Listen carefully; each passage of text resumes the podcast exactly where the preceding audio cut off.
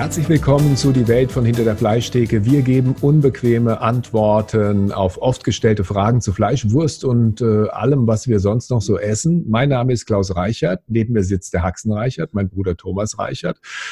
Thomas, heute geht es um die Frage, stand an der Wiege der Menschheit ein Metzger? Denise Monat aus Kiel möchte das wissen. Man kennt den ersten Mann auf dem Mond, schreibt sie, den ersten Mann, der geflogen ist oder mit einem Auto unterwegs war. Aber wer war der erste Metzger? Opa Hans war es nicht, ne? also unser Opa.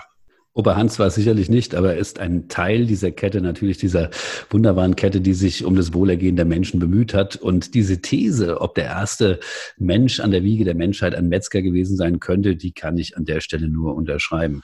Ich glaube nämlich, ähm, ab der Stufe, als wir uns zum Menschwerden entschlossen haben, das heißt, ähm, diese gesellschaftlichen Formen auch ausgebildet haben, also in kleinen Gruppen zunächst einmal, war es natürlich wichtig, auch die Arbeit ein bisschen zu verteilen. Und derjenige, der die Lebensmittel zerteilen konnte oder so vorbereiten konnte, dass sie hinterher auch dann äh, gut essbar waren. Das war natürlich der erste Metzger. Ob der natürlich mit derselben Ausbildung drangegangen ist wie wir heute, das wage ich zu bezweifeln. Ich nehme an, die Fleischhauerkünste damals waren doch noch anders. Auf der anderen Seite ist es auch ein interessanter Gedanke, dass zum Beispiel Tiere ja auch auf die Jagd gehen. Tiere töten auch und fressen dann. Und wenn sie satt sind, dann lassen sie ihre Beute liegen und die fressen dann entweder für andere auf oder die vergammelt da munter vor sich hin auch getötetes Tier komplett zu verwerten, also zerlegen zu können, teilweise dann durch das, das äh, über dem Feuer garen die Nahrung haltbar zu machen oder an der kühlen Stelle das Fleisch in der Höhle abzulegen und das dann haltbar zu machen. Das hat ja dann am Ende auch einen evolutionären Vorteil bedeutet, weil die Menschen nicht mehr so oft auf die Jagd gehen mussten und wer nicht oft auf die Jagd gehen muss oder so oft auf die Jagd gehen muss, der lebt auch nicht mehr ganz so gefährlich. Ne? Also jeder äh, Gang zur Jagd bedeutete für unsere Vorfahren auch eine große Gefahr, weil es kam auch schon mal vor, dass die Tiere sich gewehrt haben, die man gerne aufgegessen hat. Das heißt, es war durchaus evolutionär sinnvoll, sich dann im Lauf der Entwicklung auch mit äh, seiner Nahrung anzufreunden, was ja dann auch passiert ist. Das waren auf jeden Fall ganz, ganz wichtige und wesentliche Schritte, die natürlich dabei geholfen haben, uns evolutionär dahin zu bringen, wo wir heute sind. Und von daher rein sollte man diese Techniken auch mit der größten Wertschätzung bedenken, die man sich nur vorstellen kann. Ich glaube, ähm, diese Schritte, die du auch gerade schon beschrieben hast, zum einen, dass die Futterverwertung jetzt insgesamt bedeutend besser wurde, dass man halt in der Lage war, so ein Tier komplett an die umgebenden Menschen hier äh, verteilen und halt einfach auch komplett verwerten zu können, das war schon evolutionär gesehen sensationell. Ich meine, es ist ja nicht so, dass wenn so ein Tier, wenn so ein Raubtier dran sich gelabt hat, dann zu nichts mehr Nutze werden. Da ist ja auch noch eine Verwertungskette da. Da kommen erst andere Raubtiere, da kommen dann die Geier und zum Schluss kommen die Würmer, die sich daran bedienen. Nur wir wollen halt nicht so gerne teilen mit allen eben diesen. Und äh, das hat natürlich dazu geführt, dass man sich überlegt hat, wie man das besser machen könnte. Und ich glaube, da an dieser Stelle war dann auch der Beruf der Metzger schon geboren. Und der größte evolutionäre Schritt nach dieser quasi Sammelwut, die uns da gepackt hat, war natürlich, dass wir gelernt haben, durch die Zubereitung dieser Lebensmittel und durch die Behandlung mit Hitze natürlich noch mehr aus dem Lebensmittel rauszuholen, als man sich vielleicht jemals vorstellen konnte. Denn äh, die Energie, die darin steckt, war für uns dann viel, viel besser verwertbar. Und das waren natürlich auch alle Schritte, die von den Metzgern begleitet oder beziehungsweise forciert wurden. Es gehört natürlich auch dazu, dass man dann zusammen äh, ums Feuer saß, da dann irgendwie auch Kommunikation nötig war. Einmal, äh, was die Zubereitung der Nahrung äh, natürlich anging, aber auch äh, so, was das soziale Miteinander anging. Dazu kommt noch, dass die Leute irgendwann auch anfingen, ihre Wohnzimmer auszumalen. Da stellt man sich ja auch die Frage, warum haben die das eigentlich gemacht? Das ist bis heute nicht so ganz beantwortet, ob das jetzt so eine Kulthandlung war. Das heißt, haben die da Kultplätze geschaffen oder ob haben sie Jagdszenen im Grunde gemalt und dann anhand dieser Gemälde erklärt, wie die Jagd abzulaufen hat. Aber Tatsache ist doch, da an der Wand oder an den Wänden findet sich kein Sellerie, sondern da finden sich die Tiere, die die Leute damals gegessen haben. Das ist vollkommen wichtig wichtig, äh, richtig und wichtig natürlich, das äh, an der Stelle mal zu erwähnen, denn ich denke mal, es sagt auch vieles über die Verfasstheit unserer Spezies einfach aus. Ne?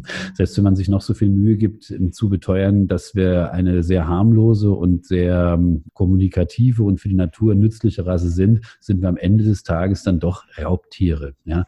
Und diese Raubtiere zeichnen sich auch dadurch aus, dass sie Tiere essen und dass sie andere Lebewesen einfach töten. Und äh, da hat der Mensch natürlich auch etwas etwas gemacht, was die Natur vorher so nicht kannte. Und du hattest es ja eingangs auch schon mal erwähnt oder so am Rande gestreift, dass wir uns einfach mit den Tieren, die wir essen wollten, angefreundet haben. Das ging auch deswegen sehr gut, weil die natürlich keine Ahnung hatten, warum wir so nett zu ihnen waren. Und der Mensch natürlich das einzige Tier mit einem Bewusstsein, das er irgendwann für sich selber entwickelt hat, äh, ausgestattet äh, war. Und das hat auch dazu geführt, dass er natürlich seine Heldentaten, also das, was er für wichtig und wesentlich in seinem Leben erachtet hat, dann irgendwo versucht hat zu dokumentieren. Und an der Stelle waren dann auch die ersten Künstler geboren. Und dass sie jetzt keinen Sellerie und keinen Lauch gemalt haben, das spricht ein bisschen dafür, dass diese These vom jagenden, vom natürlich naturbezogenen Menschen, der allerdings ein Raubtier ist, äh, vollkommen richtig.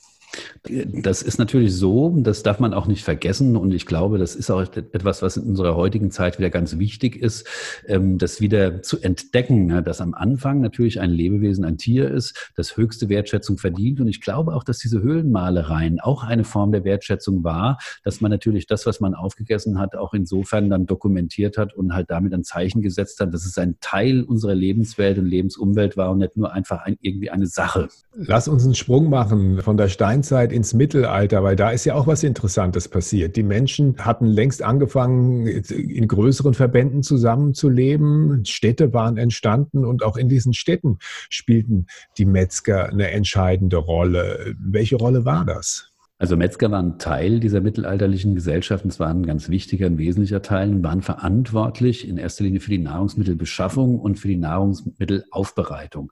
Dieses Gewerk war ein ähm, für die mittelalterliche Gesellschaft elementare, eine elementare Verrichtung. Deswegen ist es auch so, dass es in jeder mittelalterlichen Stadt ein sogenanntes Metzgerquartier gibt, wo man die zusammengefasst hat. Das hatte nicht nur hygienische Gründe, die natürlich auch dafür sprechen, solche Dinge zentral zu organisieren, auch Schlachtstätten damals schon zentral zu organisieren, sie ein Stück weit aus der Lebenswelt der Menschen rauszunehmen. Ja. Aber die waren nicht so weit rausgenommen, dass man nicht mehr den Eindruck hätte, dass man da gar nichts mehr davon mitbekommt. Man muss sich das so vorstellen, dass dann Schlachthäuser irgendwo am Fluss äh, gebaut wurde, wo halt die Entsorgung der Schlachtabfälle, der vermeintlichen Schlachtabfälle relativ einfach war über den Fluss. Waren ja alles Naturprodukte und von daher rein auch gar kein Problem. Aber dass in dieser Lebenswelt äh, der Menschen, der Metzger eine zentrale Rolle gespielt hat, was die gesamte Ernährung halt einfach angeht. Die Versorgung der Städte war das Entscheidende. Ne? Die Leute lebten da zusammen, gingen ihren größtenteils noch Handwerken nach und ein genau. Teil davon war äh, die Fleischer- bzw. Metzgerzunft, die dann aber auch politisch Einfluss genommen hat, weil Zünfte waren ja nicht nur Zusammenschlüsse, wo die Leute ihr Handwerk organisiert haben, wo sie Regeln für das Handwerk aufgestellt haben, sondern das war ja auch wie eine Art von Lobby-Interessenvertretung innerhalb der Stadtgesellschaft. Ja, das ist vollkommen richtig. Diese Zünfte waren mächtig und einflussreich, weil sie eben Monopole hatten auf die Verrichtungen, die sie da äh, gemacht haben. Also man muss sich das so vorstellen, dass das, was wir heute als Gewerbefreiheit kennen, damals in dieser Form einfach nicht möglich war. Und das war auch für diese Art von Gesellschaft sicherlich eine richtige Entscheidung, diese Zünfte zu schützen, denn es hat ja garantiert, dass man ganz bestimmte Dinge in so einer städtischen Gesellschaft halt einfach garantiert auch vorgehalten bekam. Ne? Und deswegen war es wichtig, dass man die Handwerkszünfte schützt mit diesen Eigenschaften, die sie halt der Stadtgesellschaft zur Verfügung gestellt haben. Und mit diesen Eigenschaften haben sie dann halt einfach auch für eine Versorgung gesorgt. Ja, äh, man muss sich das auch so vorstellen. Das war jetzt nicht nur ein, ein unverbindlicher Auftrag. Wenn das nicht funktioniert hat, da wurde auch schon hin wieder mal der ein oder andere Metzger ans Scheunentor oder an den ähm, Schandpranger äh, genagelt, wenn es halt einfach in die Hosen ging. Ne? Und äh, auch damals muss man sich das so vorstellen, gab es schon Lebensmittelgesetze und es gab Regeln, nach denen das gemacht werden musste. Das war jetzt nichts, was so im äh, freien Raum äh, mitschwang, aber es waren Regeln, die waren in der Regel von der von den Zünften her ähm, gesetzt und wurden auch von den Zünften kontrolliert. Also so wie heute kann man so sagen, so ein, so ein Eigenkontrollsystem hat aber über Jahrhunderte hinweg auch sehr, sehr gut funktioniert. Aber der Zugang war auch nicht so einfach. Entweder man musste reingeboren worden sein in so eine Familie oder wie, wie wurde man aufgenommen, wenn man gesagt hat, okay, ich würde gerne jetzt Metzger werden oder einer anderen Zunft angehören? Also zunächst einmal war das so, dass wir ein Ständewesen hatten. Und ein Ständewesen setzte voraus, dass jeder in der Gesellschaft äh, seinen Platz zugewiesen bekam durch die gesellschaftlichen Normen. Und wenn du als Handwerksmeister oder als Metzger in ähm, einem Ort, sagen wir mal Frankfurt am Main, tätig warst, dann war das im Grunde für den Rest deines Lebens ein, ich will jetzt sagen, sorgloses, war schon ein arbeitsames Leben, aber es war ein auskömmliches Leben. Nun gab es dann auf der anderen Seite noch diese sogenannten Gesellen. Man brauchte auch damals schon Arbeitskräfte. Diese Arbeitskräfte wurden ausgebildet in den Betrieben und äh, als Gesellen dann von Betrieb zu Betrieb gereicht. Aber sie hatten niemals die Chance, wenn sie nicht eingeheiratet haben, zum Beispiel in so einem Betrieb oder eine andere Stadt gegangen sind und gerade eine Metzgerstelle frei geworden ist. Das heißt, dass äh, ein Kollege gestorben ist und dieser Platz in der Innung frei wurde, dieser Mensch sich dann durch besondere Eigenschaften profiliert hat, Zugang zu diesen Zünften zu bekommen. Denn wer da verkaufen dürfte, das regelten die Zünfte unter sich darf es ein bisschen mehr sein. Wir reden nicht nur über Fleisch, wir verraten euch auch, wie es am besten schmeckt. Viele Teile von den Tieren essen wir heute gar nicht mehr, die, die bei uns geschlachtet werden. Warum eigentlich? Gibt es etwas, äh, das du nicht essen würdest, Thomas? Also wenn ich so zurückdenke, bei uns gab es früher immer, vielleicht weißt du das auch noch, einmal pro Jahr, wenn der Schwabenverein zu Gast war, die weltberühmte Kuddelsuppe unserer Großmutter. Ja. Nicht nur, dass das ganze Haus zwei Tage lang nach diesen Kuddeln duftete, es war für mich als Kind auch eine Qual, diese Dinge ähm, essen zu müssen. Also, und das hat sich auch bis zum heutigen Tag im Grunde nicht verbessert. Aber woran das jetzt liegt, kann ich jetzt auch nicht so genau sagen. Es ist tatsächlich so, wenn das richtig zubereitet ist, ich habe es beispielsweise bei Franz Keller schon mal gegessen, als eine andere Art der Zubereitung war großartig, aber da war es tatsächlich die Art der Zubereitung, wenn so eine Großmutter das gemacht hat. Kutteln hat man schon mal gehört, aber was, was sind eigentlich Kutteln? Was ist denn das? Kuddeln, das ist der Pansen vom Rind. Der ist gebrüht, ganz, ganz sorgfältig gereinigt.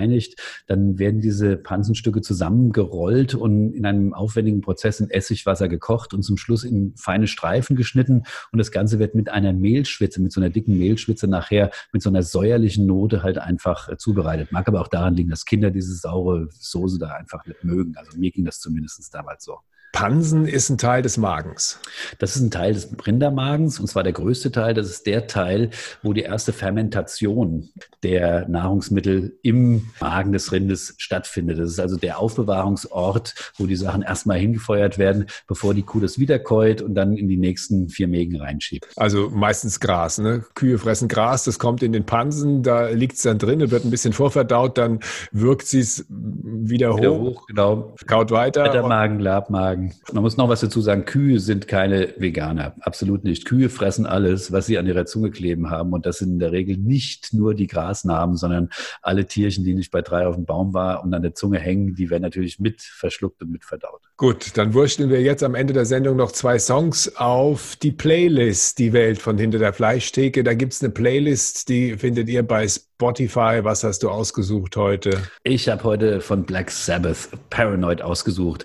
Paranoid ist manchmal so ein kleines bisschen das Verhältnis, das wir zum Fleisch entwickelt haben. Ich glaube, das passt ganz prima. Gut, ich habe eine Coverversion ausgesucht und zwar im Original stammt der Song von U2 die kann ich irgendwie gar nicht mehr hören heutzutage. Weiß ich auch nicht warum. Früher fand ich die mal richtig gut. Und zwar One von U2 in der Version von Johnny Cash. Hast du die schon mal gehört? Ja, die ist ausgezeichnet. Klingt viel, viel besser. Dann war's das für heute. Wir wünschen euch viel Schwein, alles Gute und bis bald.